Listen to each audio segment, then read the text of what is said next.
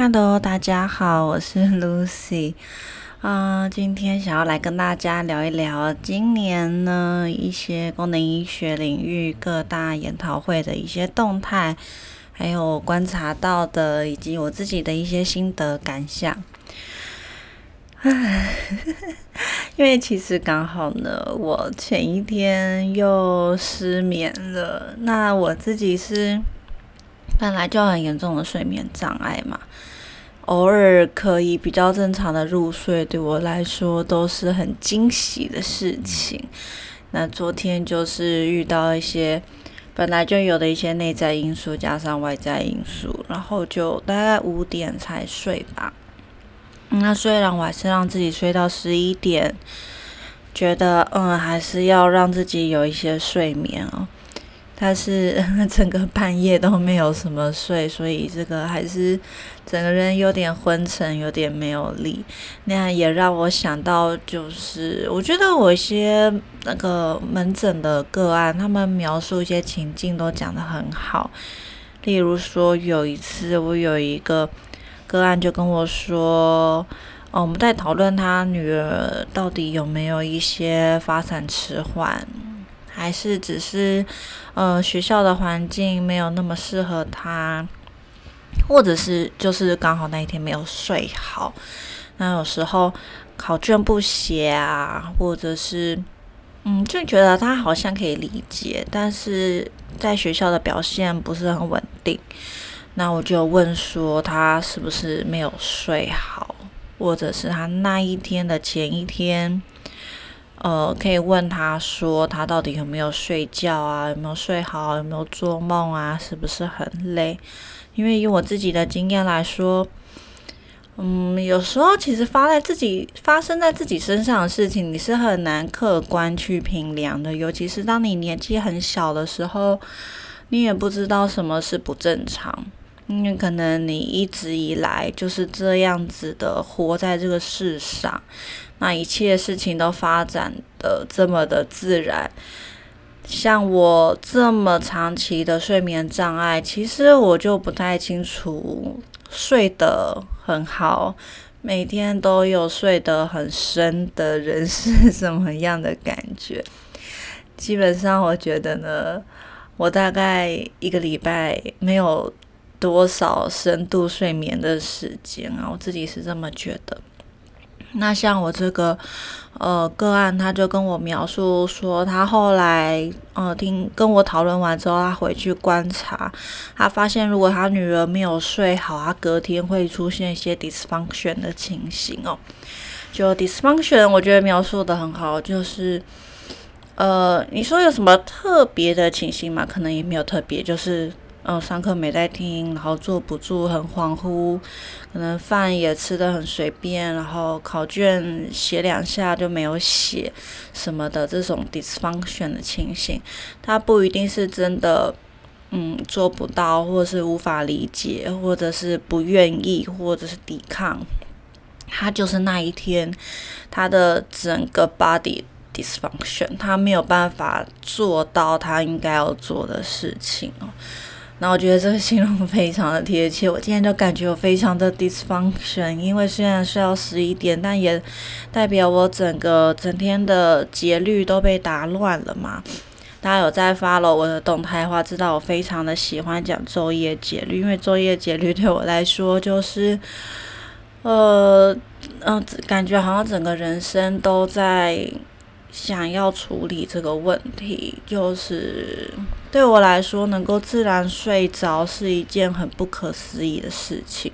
就如果说，呃，大家觉得我说什么，哦，我上半上半辈子都没什么睡，如果大家觉得这太夸张的话，那我们讲一个具体的来说好了。我大概以现在算是我很健康哦，睡得很好的一个阶段哦。我一个礼拜可以自然入睡的次数可能顶多两次，然后假设我那我所谓的可以自然入睡，就是假设我二十分钟内可以睡着，那我通常隔天早上起来都会内心很感动，觉得哇，我昨天睡着了耶，好不可思议哦，我居然可以自己关机，然后自己睡着。那我现在讲的也只是有办法比较正常入睡这样的情形而已，还不代表说我这样自然入睡之后有没有半夜一直醒来，有没有疯狂做梦，有没有早上起来的时候感觉虚脱，哦，其实还是有可能。所以我大概每个礼拜大概就是三四天都是睡不太着。那我可能会吃一些东西帮助自己睡觉，那可能也会半夜一直醒来，或者是一直做梦。那有时候觉得，哎，清晨的时候好不容易睡得比较熟了，早上要起床前又突然开始做一些。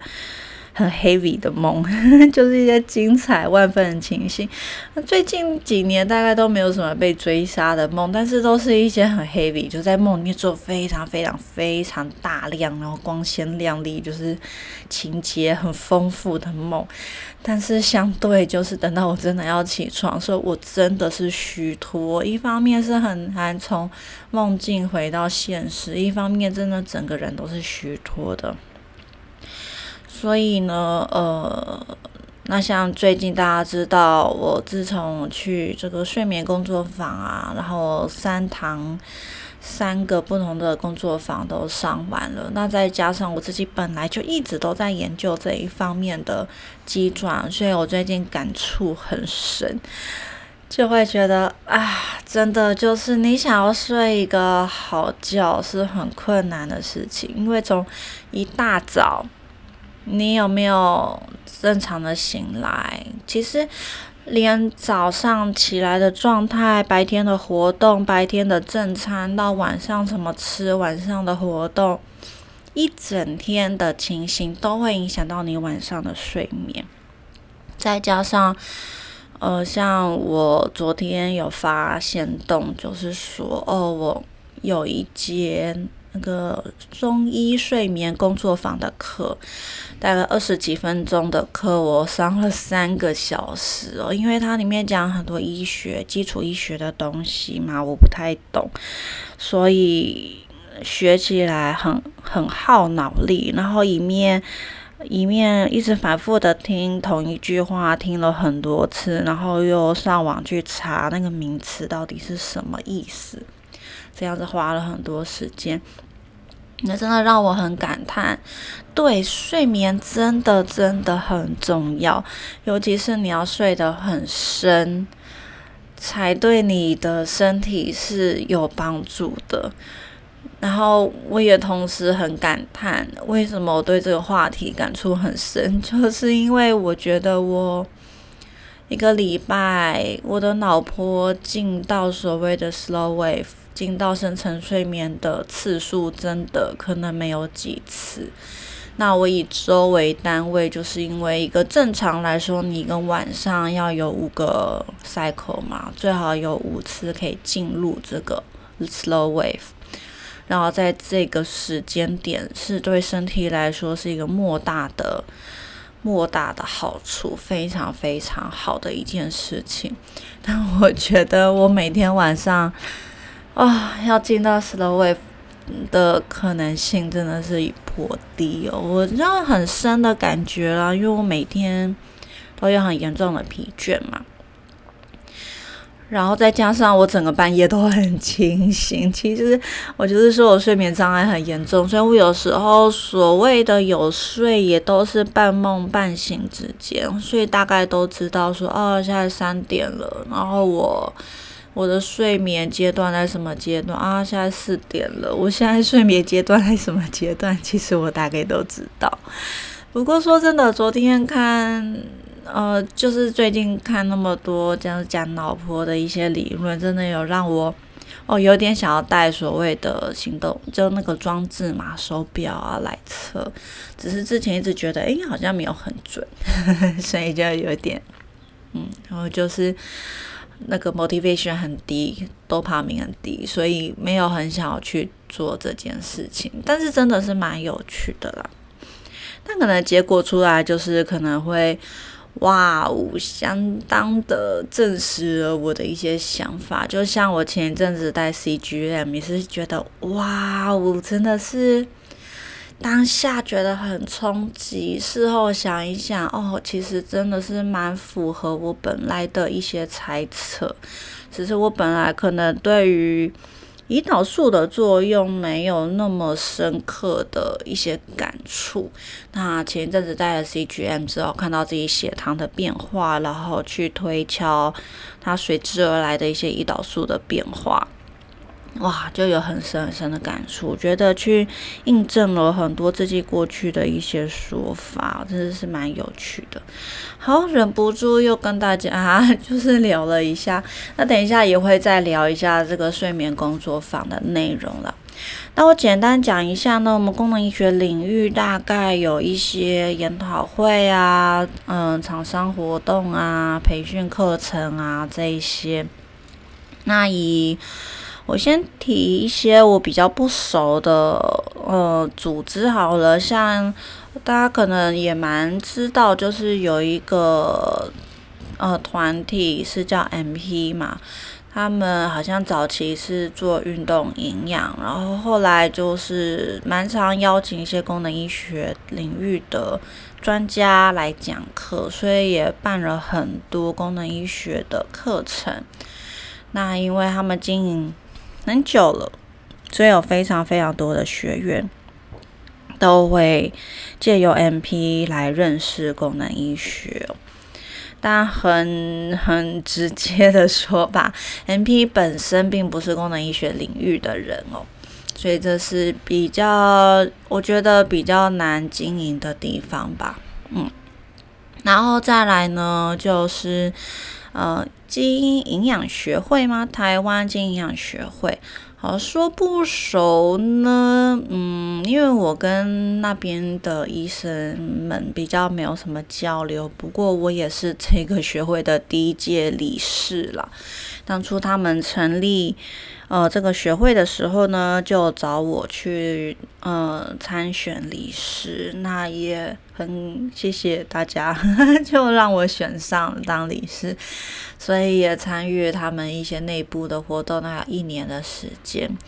那从我的角度来说，我觉得经营养学会他们。与其说是功能医学，其实比较像分子矫正医学。因为就我的了解呢，分子矫正医学是比较以单方高剂量的营养素，尤其是静脉营养，就是用打点滴呀、针剂的方式在做。那对营养师来说，我觉得啦，这一些。那分子矫正医学，它就是医学，它根本不是营养学。然后针剂呀、点滴呀，去打这些营养的一些机转，就怎么说呢？可能是一些什么药物动力学，还是一些生理作用？我觉得会跟我们营养师所知道的有嗯蛮大程度的不同。当然，我们还是知道这些营养素在身体里面的作用啦，但是。到底要用怎么样浓度、怎么样的剂量，那可能又是另外一回事。但我也很坦白跟大家说，我虽然在汉斯诊所见，就是接触很多针剂，接触很多这些呃静脉营养的配方，但因为我本人不是很喜欢，因为我都有呃有打过一些，然后就是各种吧，可能身为营养师本来就。比较不喜欢这种医学的方式，或这种侵入性的方式，或是要被侦查者在那边一个小时甚至一个多小时，这是我比较不喜欢的形式。然后我也没有感觉到太大的帮助，是真的蛮没有感觉的。但我也了解很多人是很适合打点滴的啦，所以有的时候。我也会建议我的个案，他们在某些情况，例如说要突破瓶颈，或者是他们是在一个嗯比较严重营养缺乏的阶段，有时候我们先用点滴营养针剂的话呢，它会比较快的可以比较恢复正常的 function，那人生会过得比较正常，然后再来吞营养品。会整个人生是比较平衡、比较顺遂的，就是不要太折磨自己，因为有时候营养品。假设它可能肠胃吸收也不是很好，或是它实在太缺，缺到一个程度。但是如果你用太高剂量的营养品下去，它有时候肠胃没办法吸收，他可能反而会恶心想吐。那有些人就是在某一些时间点是还蛮适合静脉营养的。那对我来说呢，这几年下来，我大致上就是大概知道。呃，在什么时间点，我大概会建议个案可以去找医生打哪一种类型的点滴，但我就没有太深入的去要去学怎么设计那个配方啊，或者是，哎，就不是我营养师的事情嘛。对，反正大概就是我知道怎么用。但是没有特别去学，或者特别去强调这个东西的好处。那本来在，如果我们认为，呃，IFM 是在美国学习功能医学一个很好的标杆的话呢，你就会发现 IFM 本来也就不讲这些静脉营养的东西。IFM 的功能医学都是比较以饮食啊、生活形态啊、口服营养素的。呃，部分为主，所以我们自己也是这样子在在就是界定功能医学这个名词的定义的。所以对我来说，经营养学会呢，他们就是会比较以医师为主，然后比较多在用单方高剂量的营养素，然后搭配一些癌症的呃辅助治疗啊，或者一些针剂营养针剂的一些用法。那当然也会有营养师参与，那营养师比较就是讲一些疾病营养，像是善疗啊之类的一些呃饮食的一些注意事项。那我这几年都比较没有来参加，所以大概，但是我大致大概知道他们的课程内容跟动态了。那因为有比较多的增记，所以也会他们在办课程活动的时候会比较有。呃，这些厂商会去帮助他们办活动，这样子。好，那再来就是从不熟讲到稍微熟一点点。那我们讲一下中华生医的 Metagenics。那中华生医是功能医学营养品的代理商。那他们每一年九月，呃，除了疫情期间，每一年九月都会办国际研讨会，就是邀请美国讲师来台湾演讲。那当然，对很多没有办法出国上课，或者是需要呃及时口译的人来说呢，这是一个很好的机会。因为像我们会上一些美国的课程，当然基本上是没有字幕的，那当然也不可能会有翻译。他们基本上英文很。嗯，有啦，有一些课程是是会有英文字幕，但很多都是直接用。如果是研讨会的话，就直接是用听的嘛，所以在学习上面来说是会比较吃力的。那这个 Metagenics 的年会很棒的，就是当然它就是会有很专业的机器口译在现场。但不得不说，有的时候讲师讲一些比较专业，或是他可能讲的很兴奋啊，讲的比较快的时候，对口译的翻译来说也是相当的有负担的。但是无论如何，我觉得。呃，在我眼中，美国讲师真的很会讲，真的很厉害。当然，一方面也是他们真的做功能医学做很久了，然后本身也都是非常资深的医疗人员，所以我相信他们的感触、他们的心得、他们的口条表达都非常非常的好。那我自己也上过很多美国课程嘛，有的时候是真的会，有时候不是他课程内容本身。我不会，而是我是去听他的口条，就是听他怎么样去表达这个东西，呃，怎么去切入呢，然后怎么去描述它的重要性以及怎么用。那我觉得我身边很多医生大概也都是这样的想法啦，尤其是我们的结业学员，因为如果在我们教育中心学的差不多了，大概出去听这些课都会觉得哦很有趣，就是哦你从这个观点讲这个东西，从那个观点讲这个东西，那基本上大致的内容都是知道的，只是说看每一个讲讲师他切入点或者是。很明白的，就是说今天这一场活动主要要推的产品是什么嘛，或者他要卖什么书啊，还是卖什么课程啊，那他就会比较着重在讲这一方面的重要性嘛。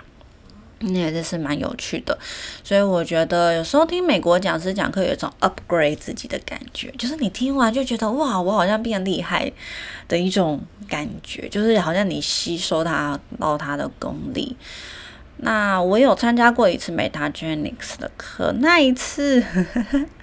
好了，我私底下有跟一些很少数不太讲，我说私底下跟少数几个人讲我那一次上课的感受啦。那也有跟呃，今年有机会的时候，也有跟中华生医的，就是 Mark 在聊，那他们自己也知道。嗯，长久以来的一些优点，或者是比较弱势的地方，那他们也说，今年哦不一样，今年讲的会完全不一样。那我也有问过一些朋友，他们就说，哦，今年在讲雌激素代谢啊，讲一些基因调控的时候很精彩。那我也相信，因为雌激素代谢真的要认真讲，它的生化机转是很激烈的，反而是。反而是我们在上课的时候，有时候觉得哦，太太负担了，太多了，所以我们自己在培训课程里面，有时候不会讲到真的很细哦。所以我觉得就是跳出来讲一下，我们在讲研讨会跟培训课程会有很不一样的点，就是在于研讨会你可以针对单一主题讲的很深，然后有一点。讲直白一点，就有点小炫技，就是讲师会讲到一些他自己很懂，然后很擅长的地方，他可以讲的很难。那听的人当然就会觉得哇，好精彩啊！原来这个东西哇，可以讲成这样，有这么深的东西。听完就会觉得很兴奋，但听完之后，这些很难的资讯不一定对嗯你在临床工作有什么帮助。大概就是一些，哇，生化基因诶，分身哇，好厉害哦！然后你回到临床，呃，就是吃姜黄啊，吃鱼油啊，吃十字花科蔬菜，就是这样子。所以在培训课程里面，像我自己就会比较着重在就是用得到、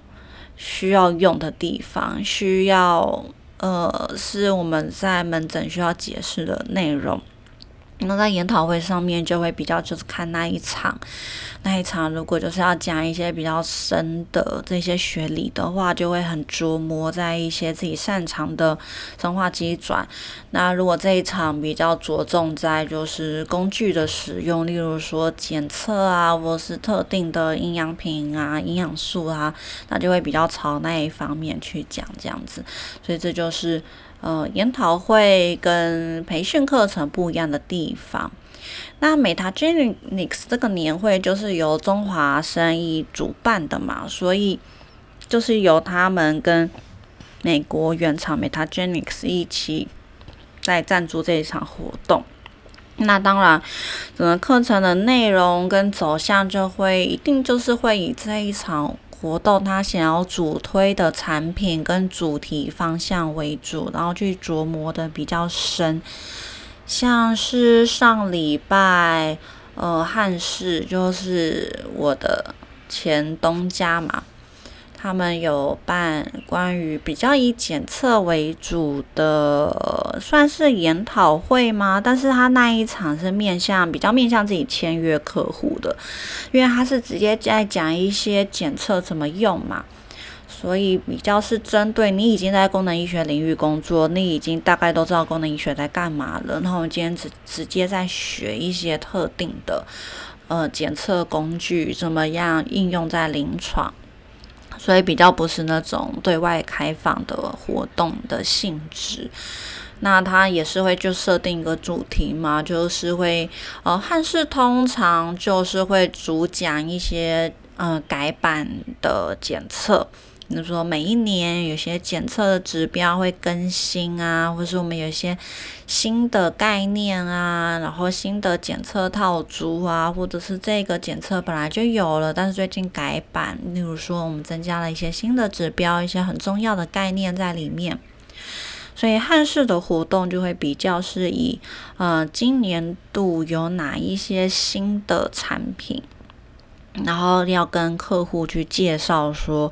哦，我们为什么要增加这些新的指标？然后它背后的证据以及它在临床上面应用的重要性是什么？这样子。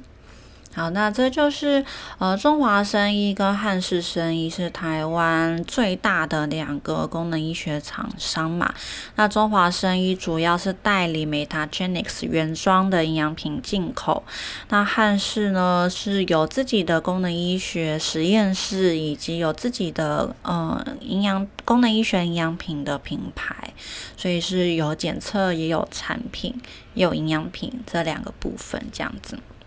好，那对，那之前汉室也有比较以学术为重点类型的研讨会，但最近都是比较是以呃产品新品上市这一类的概念。比较呃目的比较明显，但其实我觉得大家也比较喜欢啦，就是要有一个很明确的说，哦，我今天要学什么，那我很确定我今天学的东西就是我接下来工作上面要用到的东西，目标非常明确。那接下来我们整合功能营养呢，明年也会推出新的系列讲座。那当然是会内容会非常的生活化，非常的实用。希望是能够提供给还有很多，我知道还有很多人想要学功能医学，但是不想要学那一些只有医生才能够用的东西，或是只有营养师才能够用的东西。我知道很多人想要学的功能医学是可以照顾自己、照顾家人。或者是作为一个监管师，作为一个运动教练，作为一个物理治疗师，能够去关怀客户，然后支持客户一直往正确的方向去执行。就像我会支持我的客户去找一个运动教练。来运动，这种这个建议总是不会错到哪里嘛？或者是他只愿意做瑜伽，那就说哦好啊，那你就是记得要去规律的做，不要说是说喜欢，但是都不去。我觉得我们在我们这个衣服卡整合功能营养学院那边比较想要强调的是一个大方向，一个往一个好的方向前进，做久了。当然，整体的健康总是会越来越好的。就是每天一点一滴的，让你再睡得好一点，早上的精神再好一点，运动的表现再好一点，消化吸收再更好一点，然后排便也更加的顺利，更加舒服，然后过敏的症状越来越少，然后不舒服、忧郁的频率越来越低。这就是我们在这个平台整合功能营养课程里面想要跟大家传达的一些重点。那再给我一点时间，我又想要设计一个非常全新、非常精彩的系列讲座，一定要够精彩，不然我会没有热情。大家知道的，我只做一些我可以激发我热情的事情。好，那就要请大家密切追踪我们的 IG 或是我们的 Facebook。那有什么新的活动呢？我们都会发在上面，希望大家千万不要错过自己想要参加的活动喽。那我们就下一集见，拜拜。